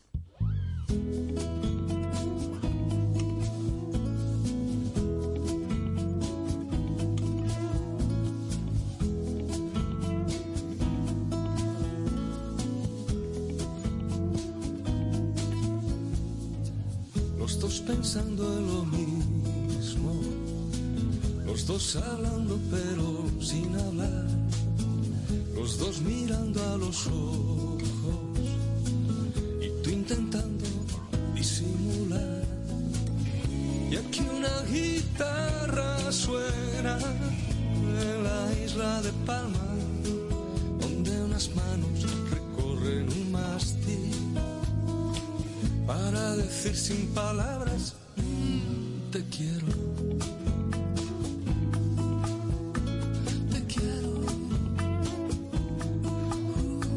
Te quiero. Te quiero. Dos estrellas han caído del cielo y a tu cara han ido a parar. Se han convertido en dos ojos tan verdes que se confunden en el fondo del mar.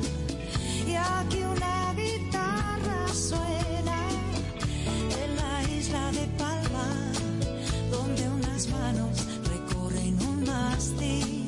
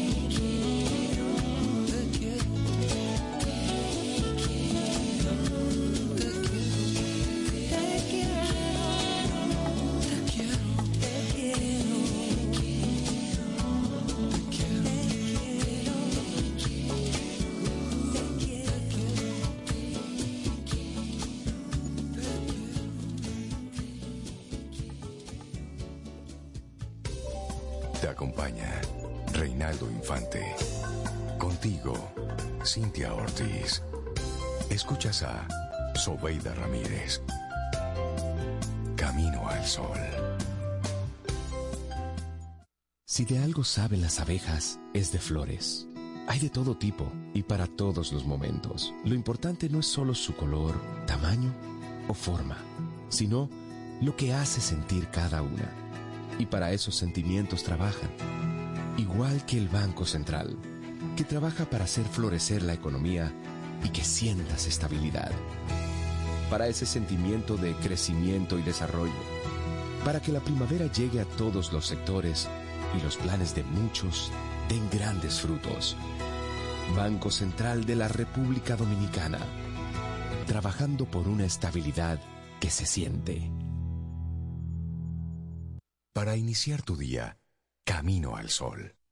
Color y textura se unen en la auténtica 100% ultracrílica semigloss de Pinturas Popular. La pintura acrílica de acabado semibrillante, ideal para recubrir superficies expuestas a tráfico intenso que requieren una pintura de terminación tersa como la seda. Disponible en una nueva y amplia gama de colores para satisfacer todos los gustos. Desde siempre y por siempre para ti. Pinturas Popular, la pintura. Tomémonos un café. Disfrutemos nuestra mañana con Rey, Cintia, Soveida, en camino al sol.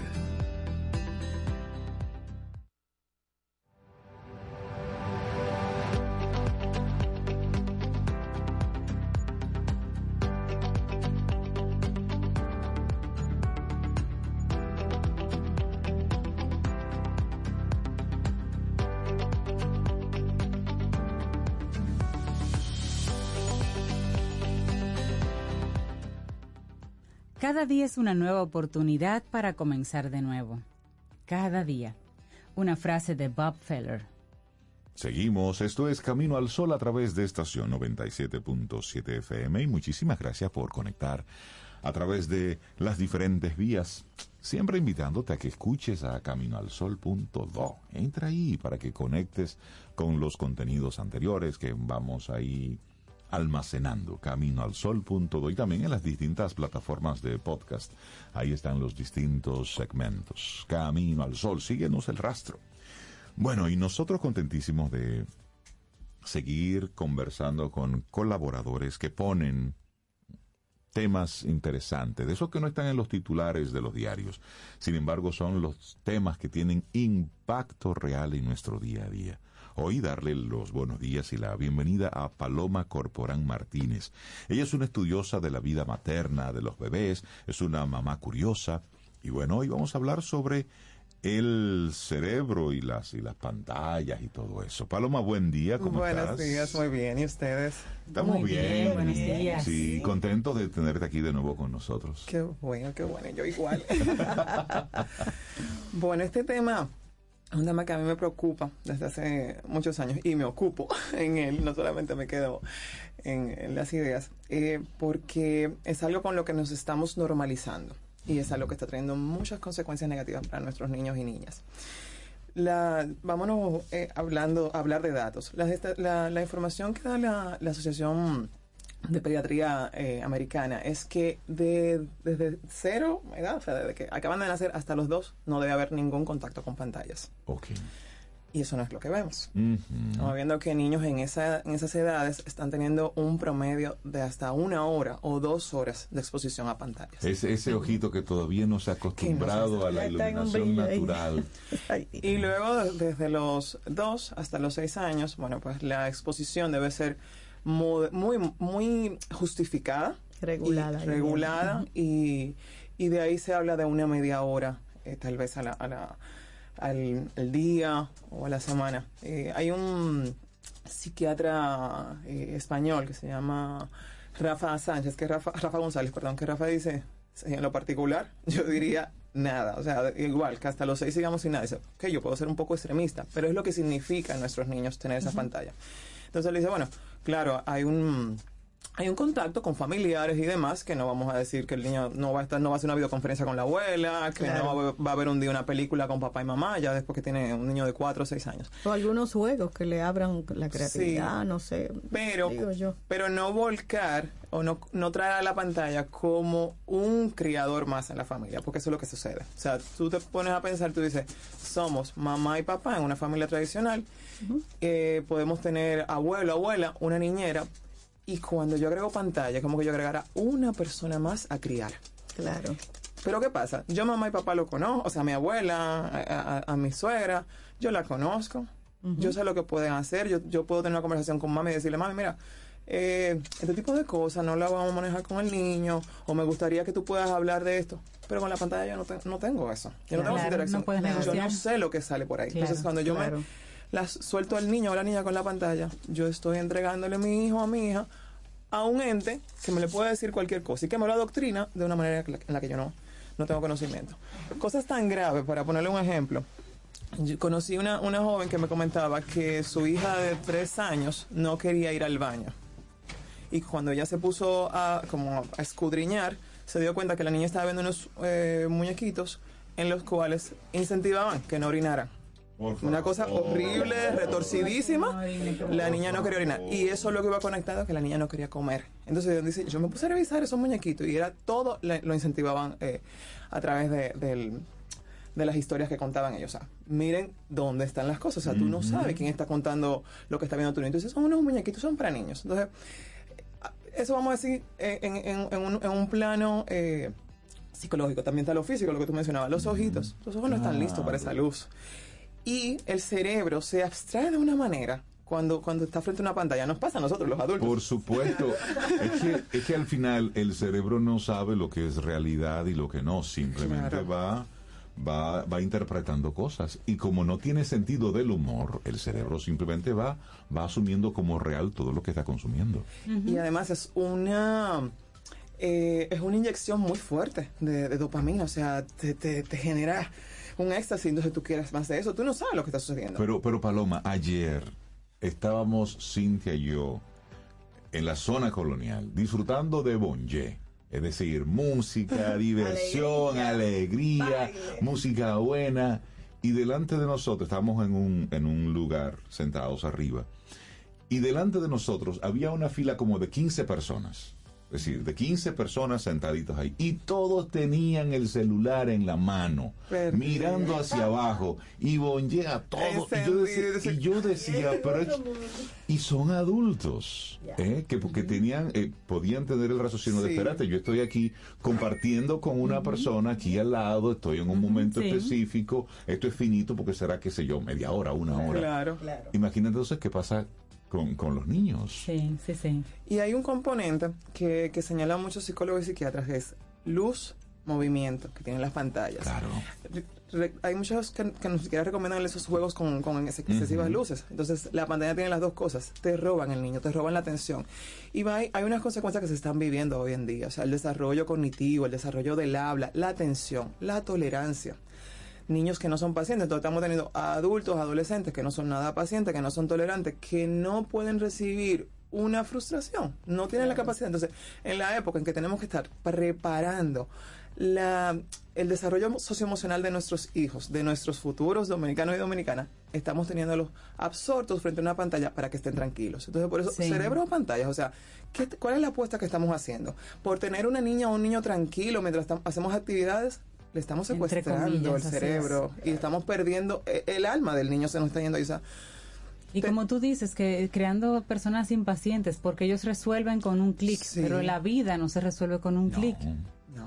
Y hay que esperar y los procesos hay que Hay, agotarlos. que o sea, esforzar, hay un esfuerzo, hay tiempo, hay, hay un 1, 2, 3 y 4. sí, hay pasos que, que no se quieren agotar. Y también el tema de lo, de lo que decías de los dibujos animados. Mira, mira esa locura de ese dibujo animado que, Sí. que hacía que esta niña no fuera al baño. No porque sean muñequitos, son aptos para niños. Antes, cuando nosotros éramos pequeños, eran pocos. Era poca la producción de muñequitos y la hacían personas que específicamente querían entretener y educar a niños. Ahora cualquier muchacho en una habitación te hace unos juegos, unos videojuegos, unos muñequitos, lo cuelga en algún sitio y tú no sabes Sí. con qué intención, porque ya Porque antes los ese creadores... know-how, ese crea- exacto, esos creadores ya pueden ser cualquiera y no tener ningún tipo Sí, de porque- criterio. Porque, antes los que diseñaban los libros para los niños eran Eran expertos, pensadores, pedagogos, educadores. eran hacían con educadores. intención de educar. Exactamente. Sí. Hay un grupo colombiano que se llama Colectivo Animal que, que hace canciones infantiles y ahora que Rey menciona eso me lo trae a, a la memoria. Precisamente, o sea, ellos son unos pedagogos, pedagogos y educadores y cuando tú oyes las canciones de ellos, cada cosa está conectada con el lenguaje, con la cultura. O sea, por ejemplo, hay una canción de la ballena que es un vallenato y Sí. ellos hacen esos juegos. Entonces tú dices, claro, mira cómo tú vas con una canción educando al niño, pero esto está armado y pensado. tú Sí, sabes. la gener- recordemos reciente la generación Teletubby.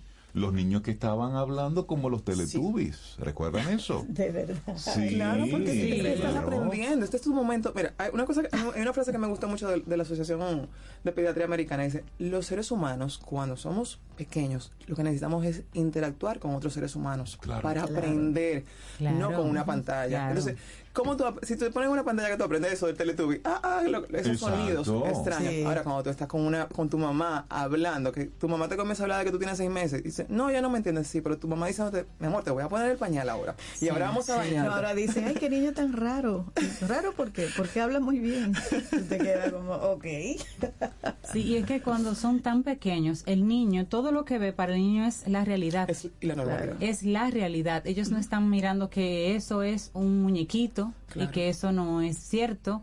Por eso es que un niño, por ejemplo, si ve algo relacionado con un monstruo, hay un monstruo, el niño no quiere ir solo al baño, no se quiere acostar porque él cree que el, que el monstruo es real, porque si se lo menciona o lo ve, para él es real. Es cuando Claro. crecemos que comenzamos a distinguir la realidad de la ficción. Es. Pero todo eso tenemos que mirarlo porque el chiquito construye y por eso es que esos niños hablaban así como los Teletubbies, porque él dirá, bueno, así es que se habla. Así es, que- y claro, Así ¿cuán- es que ¿cuántas horas duraban expuestos esos Teletubbies? y- y- y- y en repetición. ahí. Y mencionar ahí entonces, Paloma, que los nosotros aprendemos a hablar por imitación. Sí, totalmente. Y lo que ocurre de 0 a 7 años es lo más importante, Es porque eso se fija en nuestro, en nuestro ser. Y para luego modificar esos hábitos. Sí. que que. Pero yo llegué a ver difícil. niños de 7, 8 años que te decían que abajo, abajo. ¿Cómo que abajo de 7 años? Hable bien. Ah, Hable bien. Pero es aprendió no con los ositos Claro. aquellos que decían abajo. No, tiene la estimulación, porque eso lo- cuando tú oyes niños con lenguaje y dices, wow, pero ¿y esa palabra? Bueno, porque a lo mejor tiene un papá, o a lo mejor no, hay un mamá, una, hay una mamá y un papá que están hablando de esa forma, que no están usando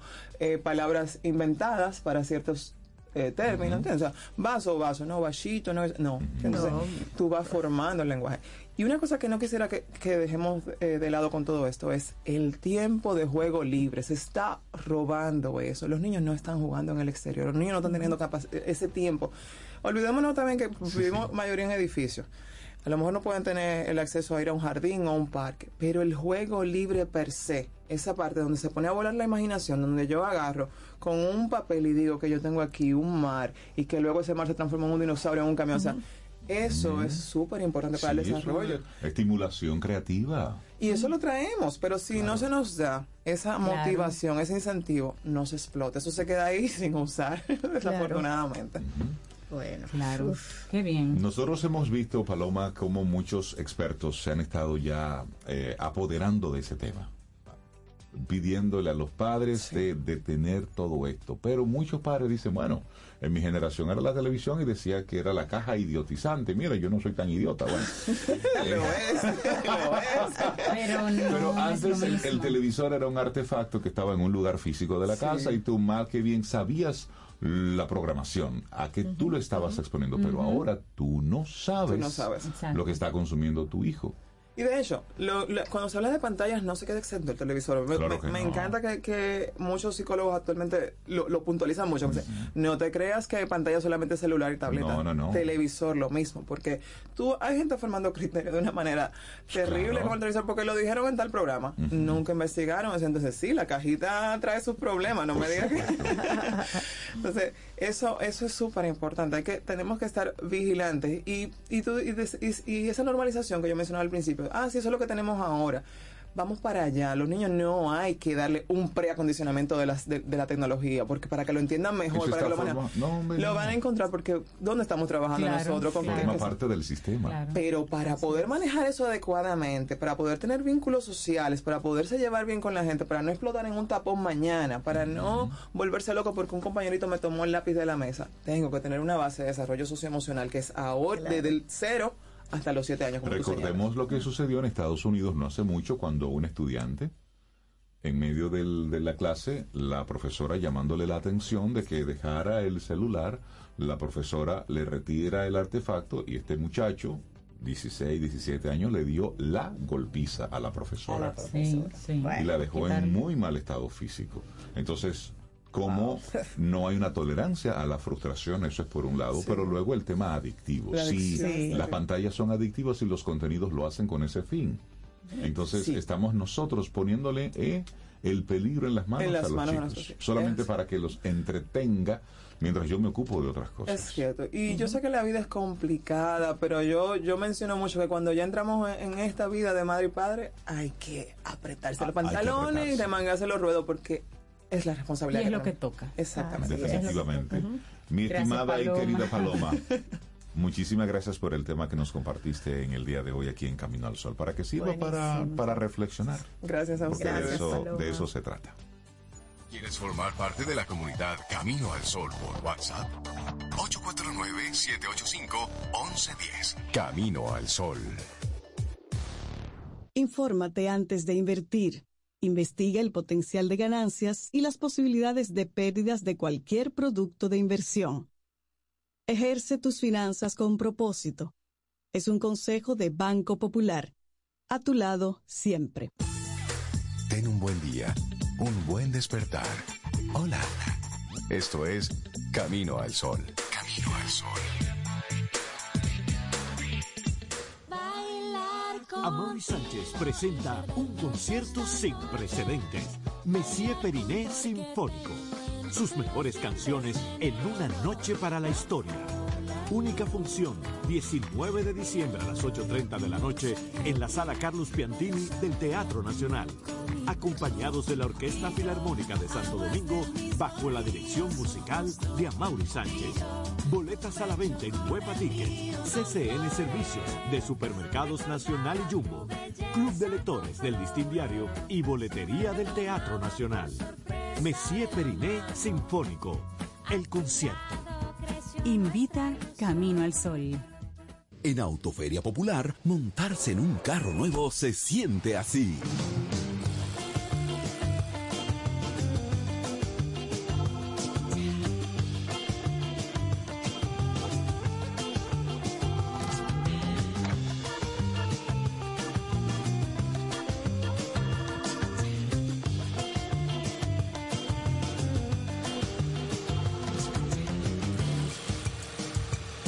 Emoción de un carro nuevo no hay que entenderla, hay que vivirla.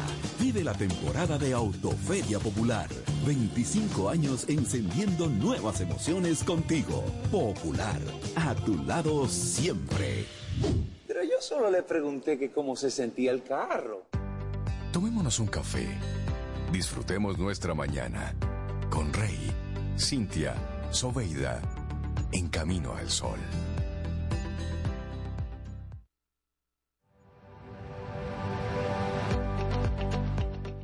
El comienzo es el momento más importante. Decidir lo que quieres, visualizarlo, crear un plan y trabajar en él cada día te llevará a tus metas. Una frase de Steve Buckley. Buenísimo. Son las 8.50 minutos en este lunes. no es un tema de suerte. Y así, pero así tenemos la suerte, eso sí, tenemos la suerte de contar con Jani Santaella, aquí en Camino al Sol, coach, mentora de proyectos de vida, autoestima, autora, señoras, autora de bestseller, bestsellers, y bueno, y colaboradora y querida amiga aquí en Camino al Sol. Janis, buenos días, ¿cómo estás? Buenos días, pues feliz de estar aquí y de verdad que súper contenta de iniciar, señores, estamos iniciando las navidades. Ay, sí. Y, y por eso nuestro tema de hoy se llama emociones en Navidad. O sea, ¿cuáles son las emociones? Lo primero es que para cada ser humano la Navidad tiene un significado que viene de un producto de nuestra niñez. Sí. Entonces, si en tu casa se celebraban mucho las navidades y todo esto y para ti eso era chulísimo, para ti las navidades te encantan. Yo tengo pacientes que me dicen, Janis, llega la navidad, la detesto. Yo soy el Grinch de la navidad, no me inviten, no me llamen. Tengo Ay, personas Dios. que desde que, sí, es verdad. Son sospechosas esas personas. No, es que es verdad lo no, que dice del depende de- del constructo con, con el que subieron Ay, en esa época del año. Súper bien. Ah, me encanta. mira, Qué bueno. Es verdad, Sobeida. Ay, Mira, a mí me pues, encanta les la puedo decir Es verdad, Sobeida, qué chulo. Sí, me la disfruto. Ah, a mí me gusta la Ay, a mí Navidad. me gusta. Pero me gusta la. Navidad en diciembre. Ok. No en octubre ni en noviembre. En Ok. diciembre. Ok. Miren que para cada persona es diferente y lo transmitimos de generación en generación. Ahora, ¿cuál es la importancia de esto? Y eso llega a las oficinas, hay gente que quiere hacer los angelitos, hay gente que se... Señores, yo he tenido en corporaciones, nosotros trabajamos con los coaches de forma corporativa, personas que se ponen enemigas por un angelito o porque no le invitaron a la fiesta o porque no la llevaron. O sea, las personas de recursos humanos eh, tienen un trabajo gigante. ¿Por qué? Y le- en mí, las navidades, como vengo de un hogar muy caótico, le- yo no quería que llegaran las navidades, porque si en tu casa mi papá eh, fue adicto alcohólico y en mi casa se peleaban las navidades, eh, se emborrachaban, era, era horrible la Navidad. Entonces, para un niño eh, es como confuso. Entonces, depende de cómo tú viviste la Navidad. Hay personas que la celebran, hay personas que le huyen y por eso hoy lo más importante es cómo tú la quieres vivir ahora. Pero necesitas expresar y ser respetuoso de cómo la quiere vivir cada quien porque muchas veces en las parejas hay uno que quiere celebrar, otro que no. Por eso yo invito mucho a esa inteligencia emocional, a esa comunicación efectiva y sobre todo a la sanación. Si tú eres de las personas que tú dices, mira, para mí en diciembre, pero eh, para otra persona empieza en octubre y te pone un arbolito en octubre, tú dices, espérate, ¿cómo es esto? Entonces, tú vas llenando tu casa de situaciones conflictivas por pequeños detalles que traemos desde la niñez. Entonces, vamos a empezar con una emoción muy sana, que es la tristeza. Para muchas personas, cuando llega la Navidad, se entristecen. Tengo un montón de personas así. Sí. La Navidad, les- les- sí, les deprime. Y tú dices, wow, pero ¿por qué? Y también recuerden que la mayor tasa de, de depresión y crisis sucede de noviembre a febrero. Hay un tema estacional, hay muchos temas ahí. Y es importante saber en de qué manera yo me siento. Respetarlo, respetar los duelos, sin llevar el duelo, porque hay familias que llevan un duelo a todas las navidades y afectan a todo el mundo. Hay personas que se han divorciado en esta época, etcétera, etcétera, etcétera. Entonces, la tristeza es acogerla, pero también visualizar de qué forma puedo sanar eso.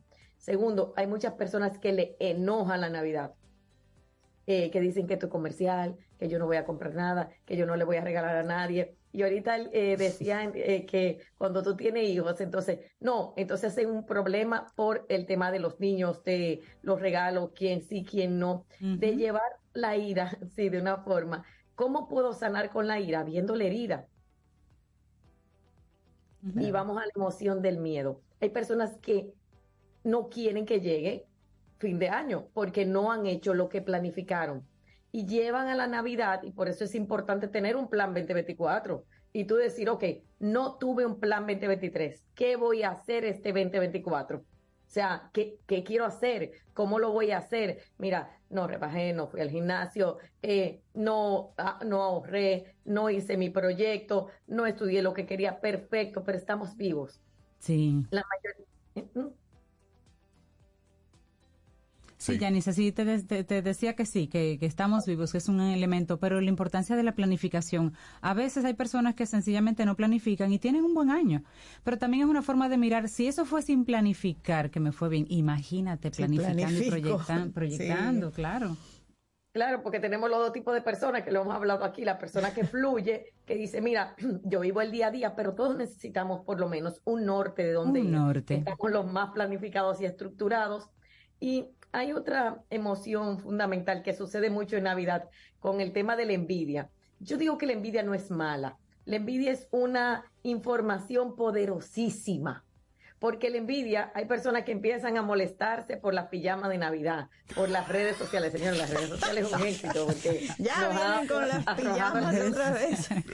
La vitrina. éxito, la sombra. Ay, ay, ay. Espérate, tú dices de que esa persona de la pijama de Navidad, pero tú sabes que esa persona tiene desde junio comprando la pijama y mandándola a hacer. Y que se lo disfruta.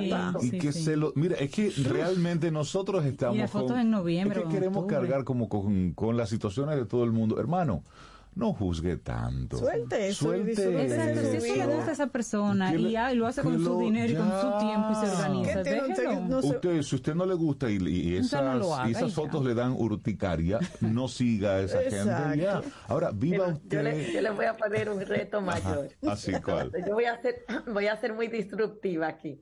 Entonces, agarra y mira todo el que tiene pijamas y empiece a notar tus emociones.